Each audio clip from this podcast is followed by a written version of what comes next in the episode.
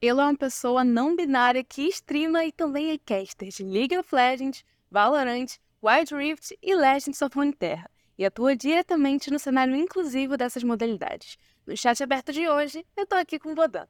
Fica aí que nossa conversa é logo após a vinheta.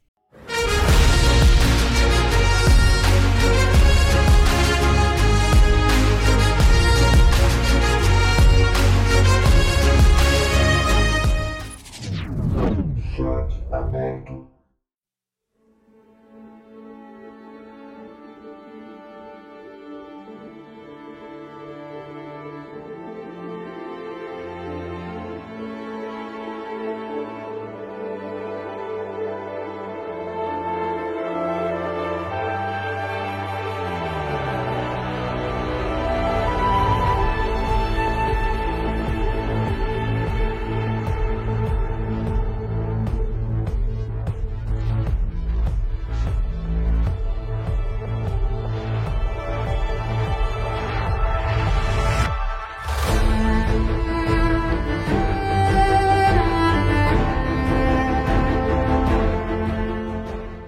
Galera, beleza? Eu sou Lorena de Araújo, como vocês já sabem, e esse aqui é o Chat Aberto, o programa semanal de entrevista da ESPN Esportes Brasil.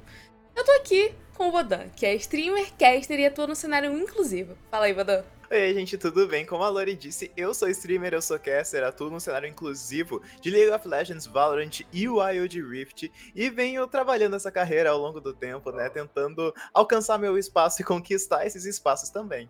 Muito obrigada por ter aceitado meu convite, tá? Por ter topado estar aqui com a gente. E hoje a gente tá aqui pra ter um verdadeiro chat aberto, né? Contar um pouquinho sobre a sua carreira, falar sobre a sua história, sobre o cenário, inclusive, também, que é uma parte muito importante.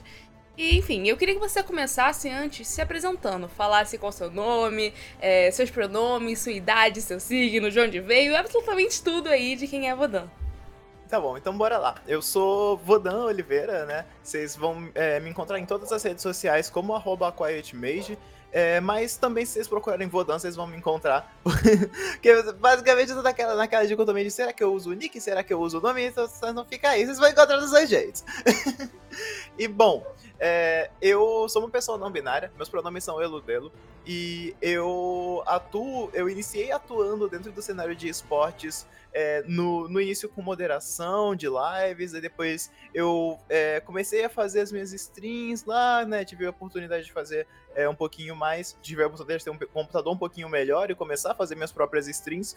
E daí, daí pra frente, depois de um tempinho, eu acabei entrando em contato com o casting, e isso realmente me acendeu uma, uma chama de tipo, cara, esse é o lugar que eu quero estar, tá, é isso que eu quero realmente fazer para minha vida, é isso que eu realmente gosto. E a partir daí eu consegui entrar no Revela Casters, que é o projeto da Lágolas e da Fogueta, para é, trazer novas pessoas para o cenário inclusivo, né? Trazer mulheres e pessoas não binárias para dentro do ambiente de casting no geral. E a partir disso eu consegui ir começando, fui é, me conectando muito, principalmente com a comunidade inclusiva do League of Legends e do Valorant, fazendo alguns campeonatos, hot pares. Daí para frente eu fui é, crescendo e, e, buscando o meu lugar dentro desse meio. É, eu sou de São Gonçalo, do Rio de Janeiro, então, tipo, é um local que a, muita gente acaba nem conhecendo, mesmo sendo do Rio, só que é a segunda maior população do estado. Só que a gente não é uma cidade de tanto destaque e principalmente é, coisas relacionadas assim a eventos e coisas do meio é, nerd, geek, de games e esportes no geral, não acontecem muito no Rio e muito menos em São Gonçalo. No máximo que a gente vai ter alguma coisa ali em Niterói, que é uma cidade muito próxima, mas a maioria tá lá pro lado do Rio e fica assim, uma coisa bem complicada, porque, tipo, é umas duas, três horinhas de viagem para chegar lá, a maioria das coisas tá em São Paulo, e a gente, até toda a comunidade do Rio de esportes acaba tendo essa brincadeira que a gente mora no Rio, mas a gente se conhece só em São Paulo. Foi o que aconteceu comigo com a Lori. Exatamente, porque assim, gente, ela é de São Gonçalo, mas eu sou de Nilópolis, que a galera só conhece basicamente por conta da escola de samba, que é Beija-Flor. E é literalmente o menor município do Rio de Janeiro, em questão territorial. Então, é, é esquecido no churrasco, totalmente esquecido no rolê. Exato. E, e, é muito difícil isso, assim, é tipo, a gente sendo é, do Rio de Janeiro, que é um local central, só que ao mesmo tempo a gente tá nas periferias desse local, né? Então é, é, é, é muito complicado conseguir adentrar nesse meio e assim. A parte é, boa é que a internet ela consegue abrir um pouco mais esse espaço, consegue dar pra gente esse contato, conhecer um pouco mais de pessoas dentro do meio, Uhum. e isso pode estar abrindo um pouco mais essas portas, e assim, foi a sorte que eu tive é, de ter conseguido entrar em contato, de ter conseguido conhecer um pouco mais, e aí, hoje em dia, felizmente, é uma das coisas que consegue é, me ajudar a viver, e que é o casting e a criação de conteúdo no geral. Vitória! Mas, me diz como é que você entrou nos esportes em questão de fã mesmo, de ser ali um, um- um fã de esportes, de, de games no geral. Então, é, no, na, no quesito de games eu sempre joguei desde criancinha, então, tipo, aquela clássica história de uma galera mais ou menos da nossa idade, né? Acabei não falando, mas, tipo, eu tenho 20 anos e é, basicamente eu nasci naquela geração PS2 que hoje em dia é, a- a- continua sendo, se você vai passar em alguma banquinha assim, você- vai estar vendo CD de PS2 vendendo um por 3, um é 5, 3 é 10. Principalmente no Rio de Janeiro. Exatamente. E tipo, e o PS2 ele realmente foi uma tanto o PS1 quanto o PS2, né, eles foram essa grande abrangência de videogames para população do Brasil no geral, né? Porque a gente era uma, é uma população é, muito mais carente no quesito financeiro, pensando assim na, é, em outros lugares onde os videogames vão chegando mais tarde, mais, mais cedo e etc. E, pra, e, e uma das coisas que assim Cara, se tu mora numa periferia, se tu mora num lugar mais afastado, a tecnologia vai chegar com 5, 6 anos de distância.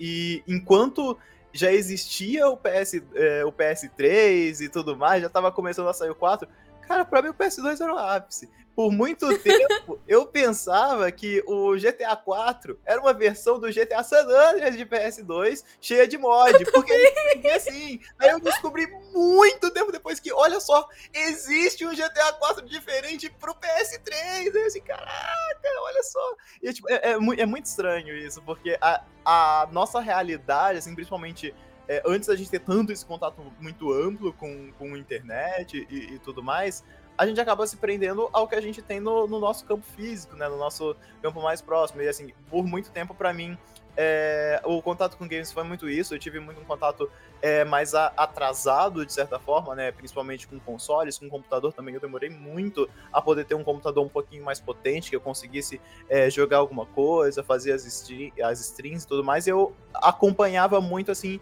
de assistir. Então, tipo, as streams, elas foram uma coisa muito importante pra mim, né? E não só no quesito de ter um local pra eu conseguir ver um pouquinho mais dos jogos, ver essas coisas, eu, tipo, sempre tive esse consumo um pouco mais passivo dos jogos mais recentes e tudo mais, mas também foi uma das coisas que me ajudou a me conectar um pouco mais com essa comunidade que estava nos games e mais pra frente acabou chegando pro lado dos esportes também, porque eu tive é, esse contato de ver pessoas que compartilham do mesmo amor que eu que cons e conseguir trocar com elas, né? Conseguir conversar um pouco, porque antigamente era basicamente tipo, ah, com o amigo da escola, jogar eh, junto com Uhum. o primo, que tipo, é- é- era o contato que a gente tinha, né?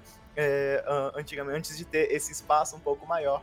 E daí, a partir desse momento, eu consegui ir conversando um pouco, é, conversando com pessoas em, em alguns chats, de tipo de é, lives que eu gostava de acompanhar, de streamers que se conectavam comigo, e isso foi me deixando um pouco mais próxima, principalmente do cenário inclusivo, de é, eu, eu até, e principalmente nesse começo, eu ainda não me identificava como uma pessoa trans, eu ainda não é, percebi e não conhecia é, essa possibilidade até. É, eu sempre é, me atraí muito mais por assistir streams é, de criadoras que eram mulheres, de criadoras que eram é, da comunidade LGBTQIAP+, e ir me conectando um pouco mais com essas pessoas, conhecer essas vivências, acabaram me ajudando muito a conhecer um pouco mais sobre mim. Então, é, o cenário dos games, eles realmente me fizeram me autoconhecer, me descobrir e descobrir novas possibilidades de existência que é, no caso seria não binariedade, a bissexualidade, é, fazer parte de- dessa, desse guarda-chuva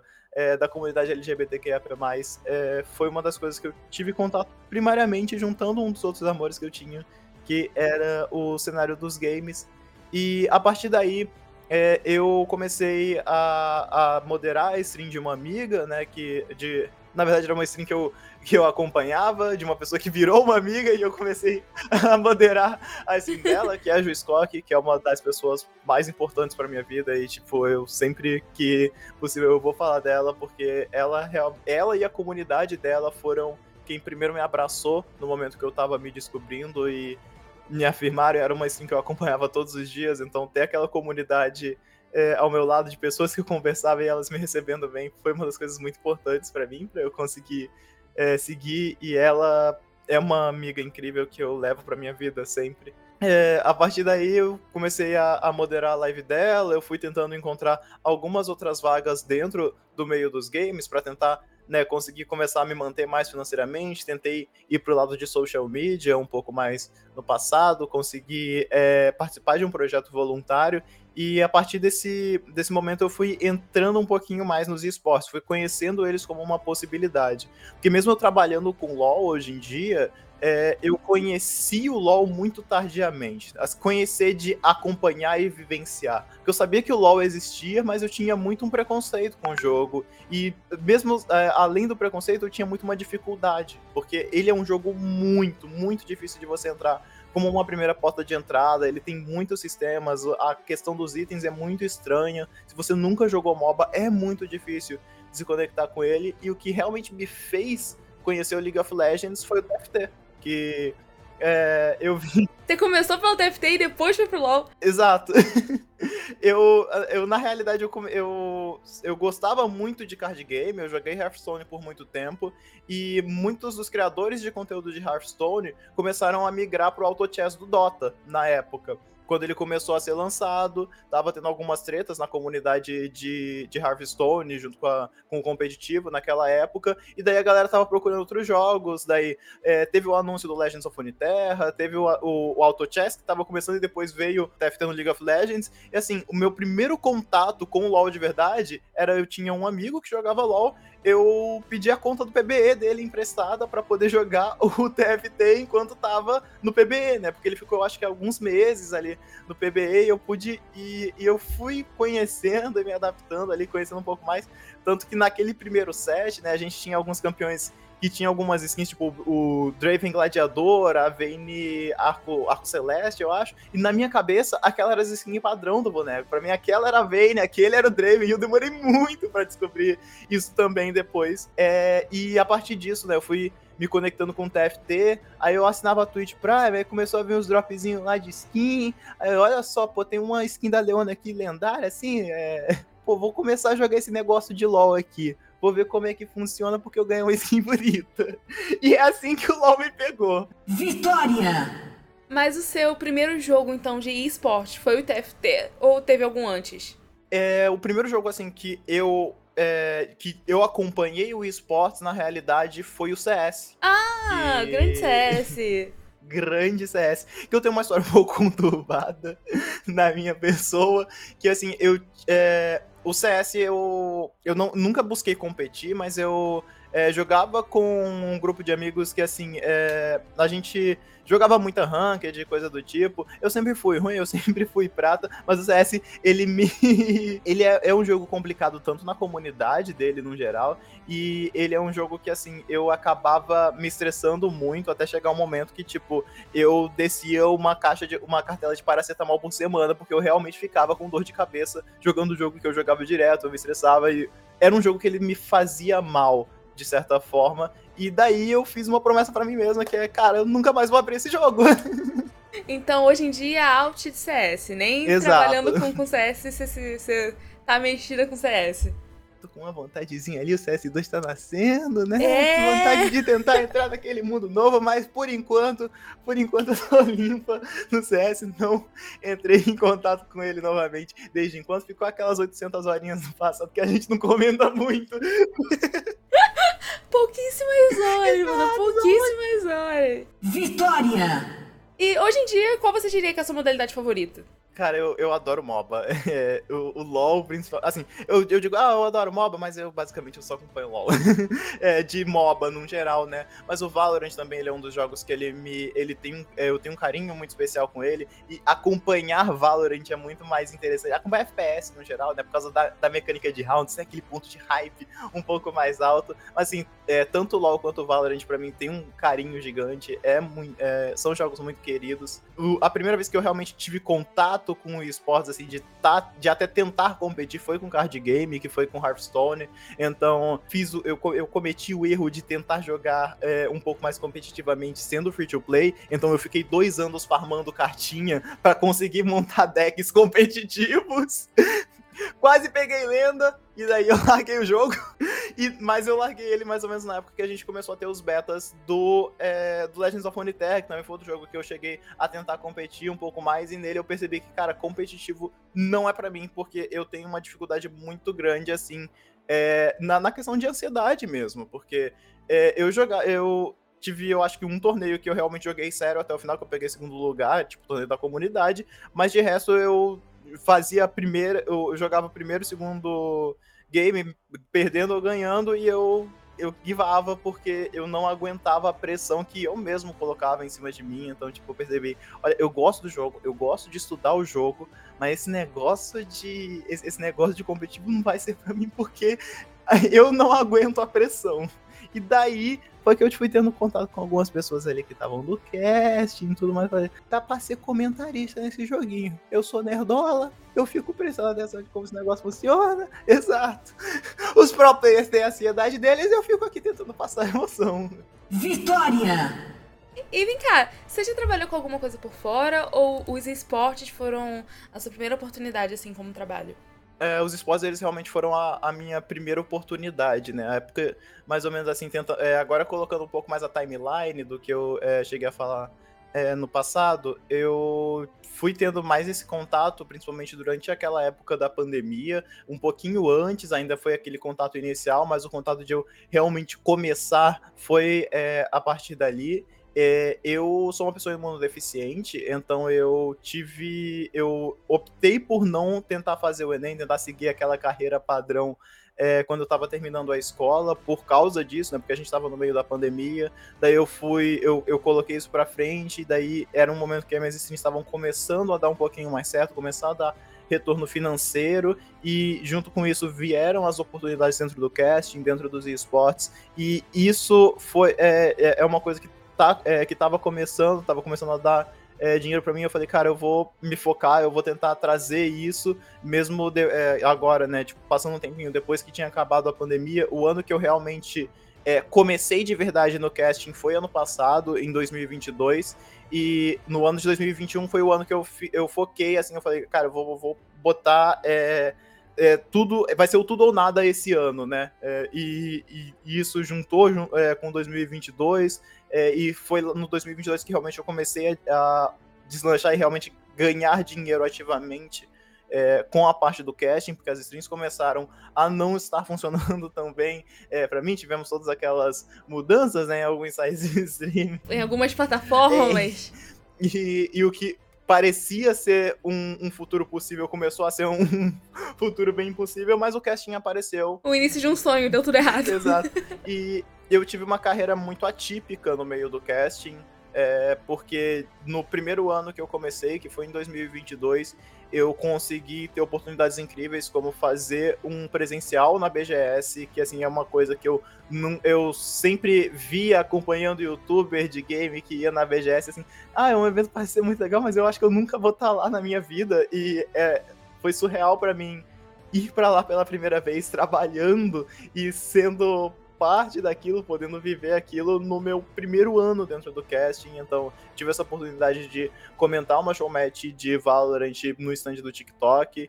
E, é, assim, tudo isso graças, principalmente, não só ao meu trabalho, mas é tudo networking, toda, é, tudo que o, o Revela Casters me proporcionou, porque foram é, foi esse projeto que me deu a oportunidade de dar o pontapé inicial de tentar é, trazer realmente o casting como uma parte da minha vida, de ver ele acontecendo e como uma possibilidade, porque dentro, é, antes do Revela Casters, eu participei de um ou outro campeonato, eu estava ainda engatinhando muito, eu, eu tava muito mais focado na parte de comentarista naquela época mas é, fazendo uma watch party de um campeonato eu acabei não conseguindo encontrar ninguém para fazer junto comigo, então eu tive que fazer solo e eu tentei um pouco assim é, narrar e deu certo, daí Revela Casters, eles, é, elas tinham uma iniciativa que era o Jinx Day, que pegavam jogador, é, jogos do in-house Jinx e colocavam para algumas pessoas dentro do projeto é, trazer isso e fazer, é, fazer a sua primeira narração, seu primeiro comentário, coisas desse tipo, para ir treinando também, e era uma oportunidade remunerada, né, por o Revela ser parceiro da Riot Games, então a gente teve é, todo esse incentivo desde o começo, e esse incentivo foi a primeira vez que eu realmente dei de verdade. E ali eu vi, tipo, cara, eu, eu, eu adoro comentar, eu adoro estudar o jogo. Só que essa parte de tentar passar a emoção, tentar passar o que tá sendo transmitido dentro do jogo realmente me pega muito, me, é, me, é, funciona muito para mim. E dali pra frente eu comecei aí evoluindo, estudando e tive esse ano incrível que foi 2022 para mim e 2023 que também tá sendo, felizmente. 2022 foi quando você foi pra BGS, né? Exato. Eu tava lá também, a gente é, se encontrou aí. É aquilo, carioca se encontrando aonde? São Paulo. Incrível.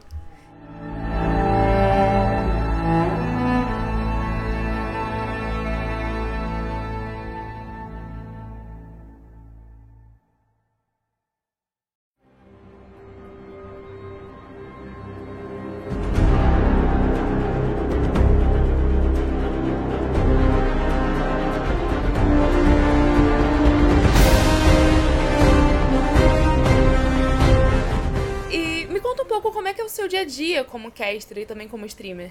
Então, como streamer hoje em dia, meu dia a dia é abrir uma live uma vez na vida, outra na morte. Mas, é, como caster, é, e assim, hoje em dia eu tenho um desânimo muito grande com live, é uma coisa que eu tô tentando trabalhar, eu tô tentando, eu tô começando a reconhecer mais ativamente agora, porque eu quero levar as lives hoje em dia mais como uma parte de não como o, o, meu trampo principal, porque ela não é, a live não é rentável, mas para tentar aproveitar o momento, só que eu ainda não consegui virar essa chave 100% de não levar a live como trampo, porque eu vejo que os números estão baixos, e isso acaba me afetando muito. Eu abro uma live, eu fico uma semana sem abrir porque eu fico mal com isso, e, e aí vai ficando naquela bola de neve negativa. Mas na parte do casting, é, hoje em dia, assim, o, o casting, num geral, se você não tá é, dentro de alguma liga, de uma coisa, vamos pegar o exemplo do CBLOL aqui, que você vai ter a certeza que você vai estar tá lá todo fim de semana fazendo, você vai depender de freela, você vai depender, entre aspas, de sorte, mas principalmente de contato do seu trampo. E nisso é, a, gente tá tendo agora, né, o momento da, é, da Ignis e da Goddess, que estão rolando agora lá no canal da Gamers Club. Não sei se quiserem acompanhar o cenário inclusivo do LoLzinho. Terminou a última vai terminar a última qualificatória da Goddess Tour agora, que é a qualificatória para os playoffs do Ignis Cup, é, vai estar tá acabando agora, mas a gente ainda tem algumas do Ignis Academy, que são é, a, a, os dois campeonatos inclusivos é, oficiais de League of Legends da Riot Games Brasil. Então estão acontecendo as, as, qualificatórias agora e depois a gente vai para os playoffs e para as finais que vão ser presenciais lá na Arena CBLOL. Esse final de ano nesse, é um momento onde eu tô tendo é, mais esse, essas oportunidades de casting por causa disso, está sendo os meus campeonatos principais nesse momento. E está. É, a, a, rotina, ela é, é, basicamente. A rotina principal tá no pré e, e no, no, dia em si, né? Porque, como o casting é um trabalho da voz, a voz é, é o nosso é a nossa ferramenta de trabalho. Então a gente tem que tomar cuidados na alimentação, tem que tomar cuidados com o que a gente faz nos últimos dias e tudo mais, porque tudo isso vai afetar a forma que a nossa voz vai estar tá funcionando. Então, É, normalmente é, os campeonatos acontecem no fim de semana, então acorda um pouquinho mais cedo, toma um café, que assim, não é muito recomendado tomar um café no dia que você vai fazer um casting. Fica aí a dica pra vocês, porque o café engrossa a saliva ele pode trazer um pouco mais de ansiedade, que vai dificultando é, a forma que você vai controlar a sua voz. Só que eu tenho abstinência de cafeína, então eu tomo bem cedo pra, não afetar tanto, e daí perto do momento, né, assim, normalmente as transmissões começam lá pelas duas horas da tarde, eu, eu vou estar tá só numa maçãzinha, alguma coisa mais levezinha assim. E daí é, e, e, daí o pós é, é mais estudar o, os jogos, estudar como que os times estão aparecendo, fazer review do, de, da minha performance, ver ali alguma coisa que eu poderia mudar, uma coisa que eu fiz errado, uma coisa que eu, vi que eu fiz certo. E no pré também é realmente esse foco principal no estudo, ver o que as jogadoras estão trazendo, ver como que está sendo a evolução dos times, ver como que os times estão se modificando com o tempo. Pegar, por exemplo, agora essa qualificatória que a gente teve, a equipe da Stenorg é um time que estava no bote da tabela, estava lá no top 8, conseguiu pontuar somente na segunda qualificatória e agora vai disputar a final no dia de hoje, né, no dia que está sendo gravada essa entrevista. Então, é, é, é uma coisa interessante, né? Porque o casting, ele além de você passar emoção dentro do jogo, o storytelling é muito importante. Então você contar a história daquele time que é o underdog, estava lá embaixo da tabela e veio subindo com tudo para essa para essa grande final, é uma coisa que você tem que trazer para gerar mais aquela comoção, para gerar a conexão do público com o time. Vitória! E se atua principalmente no cenário inclusivo, né? Você almeja ir para o cenário misto? É, eu adoraria fazer parte do, do cenário misto também, né? Tipo, eu acabo atuando mais no cenário inclusivo, que é onde eu tenho é, mais as oportunidades é, nesse momento, mas assim, o meu sonho real é poder estar tá pisando lá nos palcos da Riot, poder ser pessoa não binária oficialmente aparecendo em uma transmissão oficial, tipo, seria incrível para mim poder fazer isso e poder inspirar mais pessoas a vir e ver isso como uma realidade, poder avançar, poder fazer isso, porque é muito do que o que a Lagoas e a Fogueta fizeram, de serem ali as primeiras mulheres a estarem lá, né, além da Rafa e de outras que tiveram como entrevistadoras, né, elas já estavam numa parte mais técnica, estavam numa parte um pouco mais focada é, nisso, né? A Fogueta ela começa como narradora e depois ela vai virando host, a Lágoas ela ainda é analista, mas lá pro lado do Valorant a gente tem a Belly como uma, como uma narradora e apresentadora, que também foi narradora no Wild Rift, a gente tem a Let como comentarista e analista, e é, é, muito importante a gente estar tá vendo isso, né? As mulheres estarem ocupando esses espaços, mas a gente tem um gap muito grande de pessoas trans. Eu adoraria é, poder fazer esse, esse começo, mas o meu sonho de verdade é realmente conseguir abrir esse espaço para mais e mais e mais gente, porque é, é, uma mentalidade que eu, que eu sempre tive, que foi o que eu aprendi com todo esse momento, que, cara, não existe a gente subir sozinha, não existe a gente abrir a porta e fechar ela só pra gente, a gente tem que abrir, ficar lá segurando e botando mais gente para dentro. Vitória! E pra galera aqui do chat aberto que não acompanha muito o cenário inclusivo, você pode explicar mais ou menos como é que funciona, pelo menos no League of Legends? É, eu, vou, eu vou falar do League of Legends primeiro e depois eu posso dar uma palhinha no Valorant, que eu também entendo um pouquinho. é, no League of Legends, a gente tá tendo a Ignis Cup aqui no Brasil. Além dela, a gente tem alguns outros torneios mundialmente acontecendo. A Ignis Cup ela foi o primeiro torneio oficial de League of Legends inclusivo no mundo que aconteceu aqui no Brasil. É, e além disso, oficial no caso da Riot Games, né? A gente tem outras empresas que fazem. É, lá na Europa a gente tem o Pathfinders, a gente tem outras coisas, só que a gente ainda não tem um Mundial 100%. O Mundial que acontece é pelo Girl Gamer Festival, que é um evento que ele acontece em alguns países, só que ele é um evento completamente de fora. A gente não tem, tipo, o Worlds do LoL que acontece, feito pela Riot Games, ou então o Game Changers Championship, que vai acontecer agora em dezembro no Brasil, que é feito também pela Riot Games, e ele é oficial para um cenário inclusivo de Valorant.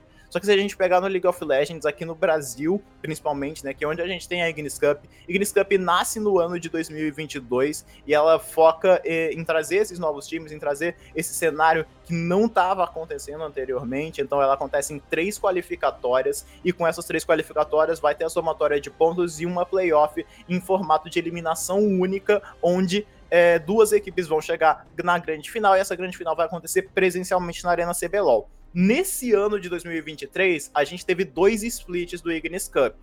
O primeiro acontecendo da mesma forma, três qualificatórias, playoffs, final presencial. E agora, no segundo, a gente está tendo o Ignis Cup e o Ignis Academy. O Ignis Cup também com três qualificatórias, playoff e final presencial. E o Ignis Academy, que tem somente dois times classificados para uma final presencial. E o Ignis Academy, mesmo tendo esse nome de Academy, ele é basicamente só um segundo torneio para dar mais uma chance para outros times. Porque os times que tiverem no Ignis Cup também podem participar do Ignis Academy. Só que os times que tiverem na final do Ignis Cup não vão poder ser os mesmos do Ignis Academy. Então, tipo, se o top 1 e o top 2 do Ignis Academy são os mesmos que estão na final do Ignis Cup, vai descer pro top 3 e pro top 4 e assim por diante. Vitória! Me explica um pouco o que, que você diria que é a necessidade de ter um cenário inclusivo nas modalidades de esportes. É, num geral, a necessidade de a gente ter um cenário inclusivo é o que tá no nome, é incluir. É, a gente é, a, é, sempre nasce, né? Aquela pergunta: ai, mas se mulher é tão boa no joguinho, por que, que ela não joga junto com os homens? Ai, mas por que, que a gente precisa de um cenário inclusivo? Ai, por que, que tem que ter pessoas trans no cenário? Não era para ser feminino? Por que, que é inclusivo? Então, vamos lá, desde o começo.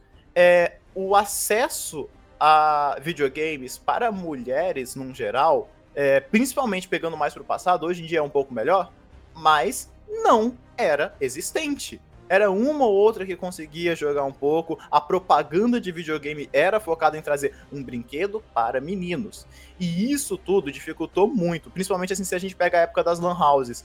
Cara, Lan House era um ambiente completamente nocivo para mulheres, que é onde nasce o CS, onde nasce aqueles primeiros competitivos aqui no Brasil. E tudo isso acaba gerando um gap muito grande das mulheres poderem ter uma habilidade de jogar mais próxima dos homens, porque eles estão num momento distante de qualidade de gameplay mesmo. É tipo, uma coisa muito simples de você ver isso é pegar o League of Legends brasileiro e o League of Legends coreano. Os brasileiros vão mandar um time por ano para jogar um, um, MSI e um Mundial e vão estar tá jogando assim um pouquinho ali, quase que não vão conseguir jogar com, com os coreanos. Se conseguirem jogar a sorte, se não conseguirem, vão estar tá jogando só com as regiões minors, basicamente, no play-in. E tudo isso dificulta muito a qualidade da região como um todo crescer. E isso é a mesma coisa que acontece entre o cenário misto e o cenário inclusivo. Olha só, misto.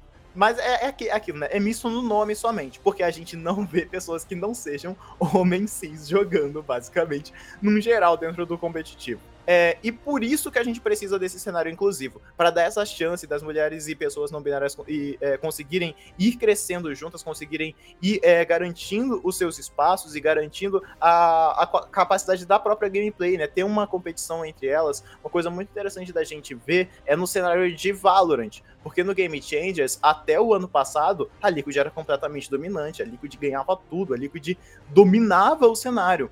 Mas agora, nesse ano, a gente está vendo a Liquid pela primeira vez não participando de final de qualificatória, perdendo o jogo em qualificatória, com a Loud ganhando, com a 00 Nation, né, que agora virou Fake Neri ganhando. Então a gente está vendo essa disputa. A gente precisa de, assim, o momento que a gente vê um time que é extremamente dominante perdendo, é aí que a gente viu que o cenário evoluiu. Não é porque esse time dominante ficou ruim, é porque os outros times conseguiram subir seu nível para ficar próximo deles. E quando a gente tem esses times com níveis próximos, a gente pode começar a ver um cenário é, misto tendo é, uma luta mais próxima com o cenário inclusivo. Porque por enquanto a gente não teve essa chance ainda, né? A gente não tem muitos momentos onde o inclusivo e o misto se conectam, se, é, jogam entre si para ter essa capacidade, é, essa troca é, acontecendo.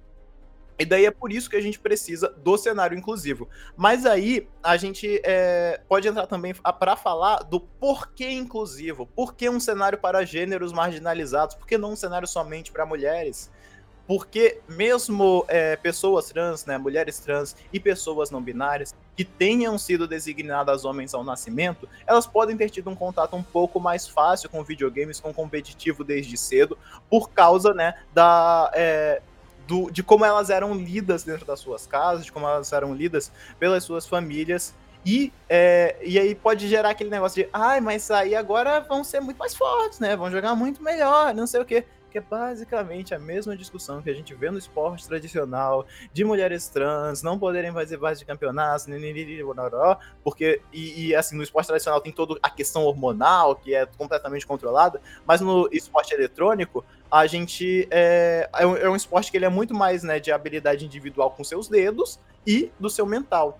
E na parte das pessoas trans, elas precisam participar disso também, de ser um cenário inclusivo para gêneros marginalizados. E isso dos gêneros marginalizados, né, que foi assim que começou a crescer, né, foi uma das primeiras palavras que apareceu para o cenário inclusivo, é, eu vou até colocar aqui que eu acho que homens trans também deveriam participar, né? Porque a não binariedade é, abrange identidades que estão fora do masculino e do feminino, mas também tem identidades que. E, e estar fora não é estar fora completamente. Existem identidades dentro do guarda-chuva da não binariedade que são mais próximas do masculino, que são mais próximas do feminino, ou que são longe de todas elas. Então, eu acho que os homens trans também deveriam participar desse cenário, porque a gente não vê homens trans é, participando do cenário de games no geral, é uma, é uma demografia que é completamente ignorada e muitas vezes a gente, eu consigo contar nos dedos é, pessoas que eu consigo pensar que são homens trans e que participam do cenário, mas fora dessa discussão, voltando para as mulheres trans e para as pessoas não binárias. Você ser uma pessoa não binária tem uma carga, uma pessoa não binária, pessoa, você ser uma pessoa trans tem uma carga emocional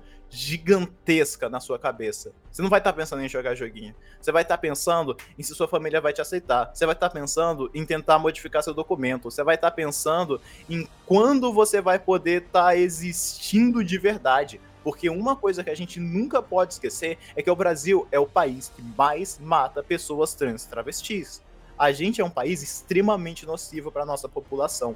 A gente é um país onde é muito difícil você viver tendo essa existência. A maioria das pessoas trans não tem apoio da família. A maioria das pessoas trans não tem a chance de poder chegar para uma mãe, para um pai e falar: "Ah, é assim que eu me identifico", e esse pai essa mãe abraçar a pessoa. Não, a maioria tem que fugir de casa, a maioria acaba vivendo na rua, a maioria tem situações muito, muito, muito mais complicadas. E até as pessoas que estão numa maneira um pouco mais próxima podem não, é, não conseguir fazer. É, num geral, ainda vão ter essa vivência mais difícil na sociedade no geral.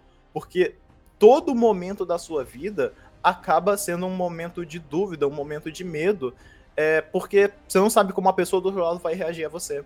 Você sempre tem que estar tá com esse medo. Você, assim, você não sempre tem que estar, tá, mas ele acaba sempre vindo. E é, é muito difícil nesse caso é, você focar para jogar um joguinho, mesmo que você tenha. É, alme, almeje que esse seja seu trabalho é uma coisa que não vai estar no seu primeiro plano nunca quando você é uma pessoa trans, principalmente quando você tem todos esses outros fatores ao seu redor, dificultando sua vida, dificultando sua sociabilização e colocando isso além, né, voltando para isso, a gente é, tem um outro exemplo muito mais simples. Quantas mulheres trans vocês já viram jogando um cenário misto de esporte eletrônico? Vitória! E Vodan, eu queria agora abordar também um outro assunto que tá acontecendo pela comunidade, que tá é bem sério, sobre pessoas acusando outras de supostamente estarem fraudando sua identidade de gênero. Eu queria saber de você de que forma você acha que é a mais correta das, das organizadoras dessa, desses, desses campeonatos, dessas, dessas ações inclusivas, lidarem com isso.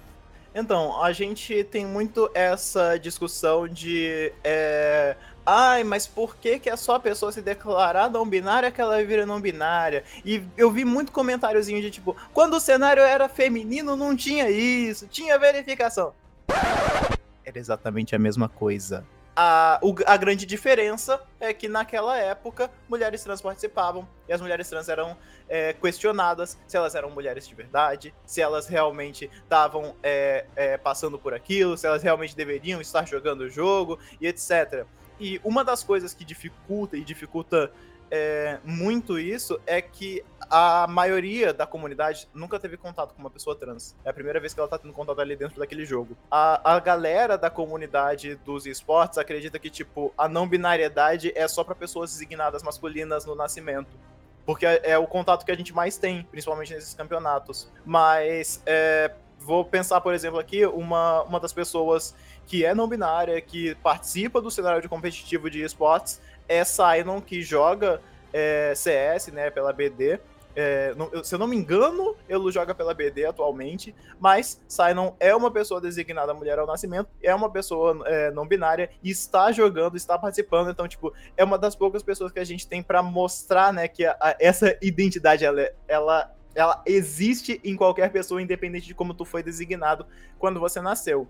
É, e além disso, a gente tem é, a, a grande questão que uma das maiores lutas que a população trans, não só no Brasil, mas no mundo lutou, é por essa autodeclaração. Essa autodeclaração ela é muito mais importante do que um campeonato de jogo eletrônico. Essa autodeclaração é uma luta contra o transmedicalismo, que é tratar a gente como uma doença, que é tratar a gente como um laudo de pessoa trans, que a gente tem que ir num psicólogo, num psiquiatra para provar que a gente é trans para tentar fazer alguma cirurgia de reafirmação, para tentar fazer, ter o nosso nome na nossa identidade. A transgeneridade é autodeclaração. E isso não pode mudar. A gente teve uma luta gigante para ter isso judicialmente sendo reconhecido no Brasil, para a gente ter isso, é, para ter essa proteção pela lei, para ter um ambiente, qualquer ambiente que a gente vá, que a gente declare que esse é o nosso nome, que esse é o nosso gênero, ele tem que ser respeitado. E isso tem que acontecer nos esportes. E mesmo que toda a comunidade chegue colocando pressão, ai, mas a pessoa é transfake, que não sei o que, você vai, não vai poder fazer nada porque a lei permite isso. Nenhuma organização de torneio vai poder falar, não, essa pessoa não é trans. A gente precisa de provas. Se essa pessoa realmente tá fazendo isso, é, é, tá, tá se passando por uma pessoa que não é trans, é, você vai juntar essas provas, você vai mostrar essa pessoa para que essa pessoa realmente não é, você vai pegar o que mostra que essa pessoa não é e vai mostrar lá para a organização do torneio e eles vão tomar todas as medidas cabíveis. Porque existem medidas cabíveis. Mas ficar dando exposed em Twitter, ficar falando uma coisa ou outra, não vai adiantar de nada. Isso realmente não adianta de nada e acaba só deslegitimando a gente que sofre todo dia para tentar colocar a nossa identidade como válida e colocar a gente como parte desse meio, que é um meio muito nocivo, principalmente para pessoas que fogem da cisgeneridade. Vitória! E é complexo também porque a galera fala que o cenário inclusivo deve ser exclusivamente feminino, porque homens cis heterossexuais estão se passando por pessoas de gêneros marginalizados. Só que justamente o problema não são as pessoas de gêneros marginalizados, são os homens héteros cis que estão ali fazendo algo relativamente duvidoso.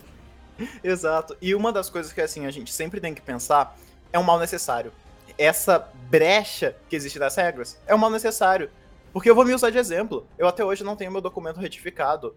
Eu até hoje não consegui começar a harmonização. Eu até hoje não consegui é, fazer muitas coisas que eu queria, principalmente por causa do ambiente que eu vivo. Eu, eu não tenho suporte familiar, eu tenho medo de é, falar sobre quem eu sou dentro de casa. Eu já, eu já não tive uma recepção muito boa quando eu tentei tocar nisso. Vivendo nessa situação, é, é muito difícil eu tentar fazer qualquer coisa desse tipo. Então, por que, que eu só vou poder jogar um campeonato se eu tiver o meu nome certinho na identidade? Sabe? É, é, é uma coisa. Não faz sentido. A, a prova acaba é, sendo, assim, praticamente impossível para muita gente. E principalmente gente que se afeta com isso. Então é importante a gente ter esse mal necessário dentro do regulamento para que as pessoas que estão numa situação mais difícil consigam jogar, consigam competir, consigam viver essa possibilidade que pode ser um sonho, pode ser um trabalho que ela tenha pro resto da vida. Vitória! E você que é uma pessoa não binária, um, que trabalha na parte de casting, não mais como pro player, né, como uma jogadora profissional, você passa por algum tipo de dificuldade também, né? Se eu queria que você falasse um pouquinho de como é que é a sua relação com a comunidade do cenário inclusive e também do cenário misto.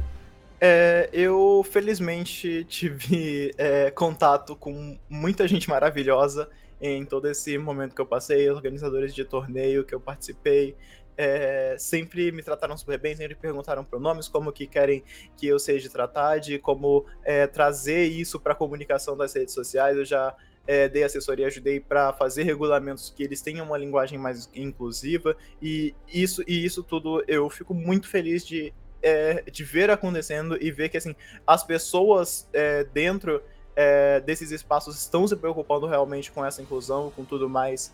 É, a comunidade, no geral, eu só tive contato muito positivo com muita gente. Eu realmente não consigo pensar em nenhum caso que a comunidade tenha vindo de maneira agressiva ou de alguma maneira é, difícil para mim, mas a, a grande realidade é que o que mais me dói na comunidade, né, sendo uma pessoa é, não binária e participando dela, é toda essa tretinha que vem acontecendo recentemente nos cenários inclusivos e ver todas essas declarações que assim, às vezes a pessoa não sabe, às vezes a pessoa tá sendo realmente, é, tá falando isso realmente do coração, que ver várias declarações transfóbicas, ver várias declarações que a pessoa talvez por falta de conhecimento, esteja colocando ali sem saber o quanto ela pode estar machucando uma outra pessoa que participa daquilo, uma outra pessoa que pode ser próxima dela. Então, tipo, para mim, a parte mais dolorosa de ser uma pessoa trans e estar no meio dos esportes é ver tudo isso acontecendo. Porque mesmo que é, é, essas é, que, que, tenham pessoas que estão utilizando da identidade da não binariedade como uma forma de tirar vantagem, se tiver uma ou outra, ou que não tenha ninguém, no final é a nossa identidade está sendo deslegitimada pela, pela, pelo público geral. É o público geral que não está vendo a gente como pessoas, como indivíduos, como uma possibilidade de existência. Muito obrigada por falar sobre isso, tá, Vodan? Sei que é um assunto bem delicado, mas também é muito importante de falar pra galera, pra comunidade, pra todo mundo que tá assistindo também, chat aberto. E é um grande prazer poder estar tá aqui com um palanque para que você consiga falar sobre isso.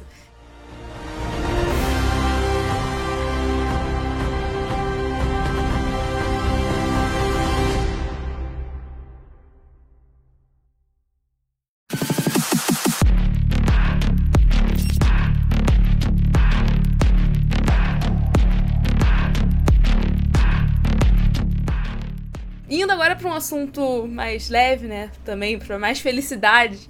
Eu queria que você me contasse, depois de tudo isso, qual foi a sua experiência mais marcante no cenário de esportes. Só tem uma que eu consigo trazer e é impossível mudar isso, que foi ter participado dos playoffs do Ignis Cup, agora no primeiro split desse ano. Eu participei presencialmente é, como co-host, convidade, lá nos palcos da Riot Games. Estar naquele lugar, me autoafirmar, é, aparecer numa transmissão oficial é, de um campeonato que ele é tão importante para mim, no geral, foi uma experiência maravilhosa, uma experiência incrível, uma experiência que eu vou levar para sempre no meu coração, por ser a minha primeira vez participando de palco assim presencialmente, né? A, a, outra vez foi na BGS, né? Mas não é um, um foi, foi um, um, stand de evento e tudo mais, não era um palco realmente, mesmo sem ter torcida, sem ter nada, tá participando de uma transmissão no canal oficial da Riot Games, é, sendo uma pessoa não binária e num local onde eu consegui me ver é, muito bem, consegui é, estar muito feliz, né? Tipo, foi uma das primeiras vezes que eu tava utilizando maquiagem lá e tudo, e tipo, é, ver aquilo como um, um momento de autoafirmação foi uma coisa muito importante para mim, e ver também que teve uma recepção muito, muito boa, muito calorosa é, das pessoas por fora, é, da comunidade, é, ver todo o amor que foi, é, que foi direcionado a mim nas redes sociais. É, foi incrível. É, foi um dos melhores dias da minha vida e com certeza um momento mais marcante que eu tive nos esportes. E existe alguma coisa que você gostaria de falar para a comunidade ou para a Riot Games, enfim, abre seu coração aqui. É, eu queria dizer para vocês que, oi, eu existo. Pessoas não binárias existem. Eu não sou a única. A pessoa que tá no time que ganhou do seu, ou a pessoa que tá no seu time, ela muito provavelmente é realmente uma pessoa não binária. Ela é muito provavelmente uma pessoa trans eu já fui uma pessoa que é, já cometeu atos transfóbicos, que foi escrota no passado por falta de conhecimento. Então eu espero que essa entrevista, que esse momento mostre para você que essa realidade existe. Existem pessoas que sofrem muito pelo que você faz, por você estar tá deslegitimando a existência dela e que você aproveite esse momento para pesquisar um pouco mais, para conhecer um pouco mais de outras pessoas trans, para acompanhar o trabalho de pessoas trans e para ver elas em mais espaços, para buscar é, ver elas em mais espaços e para buscar mais possibilidades de a gente estar tá ocupando e existindo. Vitória! Novamente, muito obrigada por falar sobre isso, de verdade. Eu espero que tenha sido confortável para você, que tenha sido uma boa experiência para ti estar aqui. E realmente para mim foi muito importante ouvir essas coisas e poder transmitir também para as pessoas. Mas vamos lá! Vamos... o quadro Jogo Aberto. Nesse quadro, jogo rápido, até misturei tudo. Nesse quadro eu vou te perguntar alguma pessoa, algum, algum elemento, e que você tem que responder bem rápido. Não precisa pensar muito, não precisa justificar, principalmente. Só, só falar. Vamos lá. Uma pessoa jogadora. Mike, Uma pessoa coach. o Joko, Uma pessoa influenciadora. a Juiz Cook, Uma pessoa que é caster. Fogueta, Uma organização. Fúria. Uma pessoa que é streamer. Eu, Uma pessoa dos bastidores.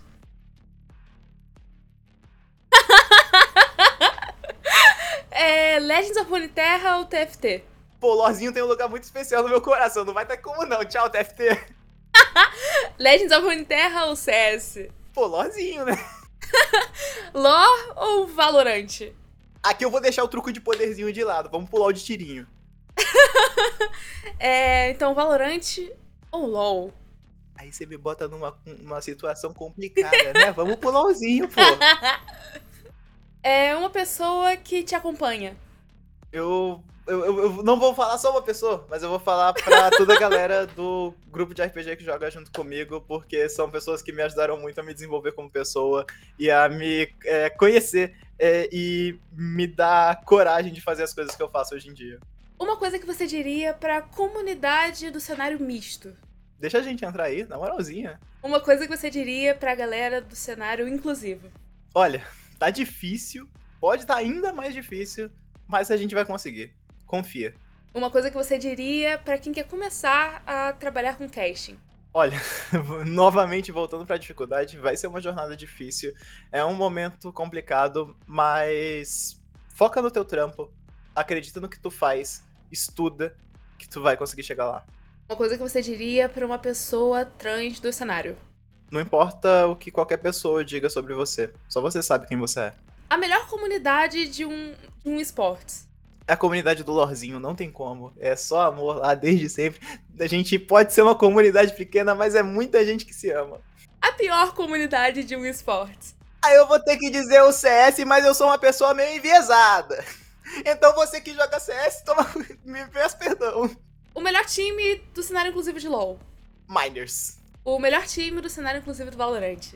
Fake Nerd. É uma coisa que ninguém fala sobre o cenário de LoL.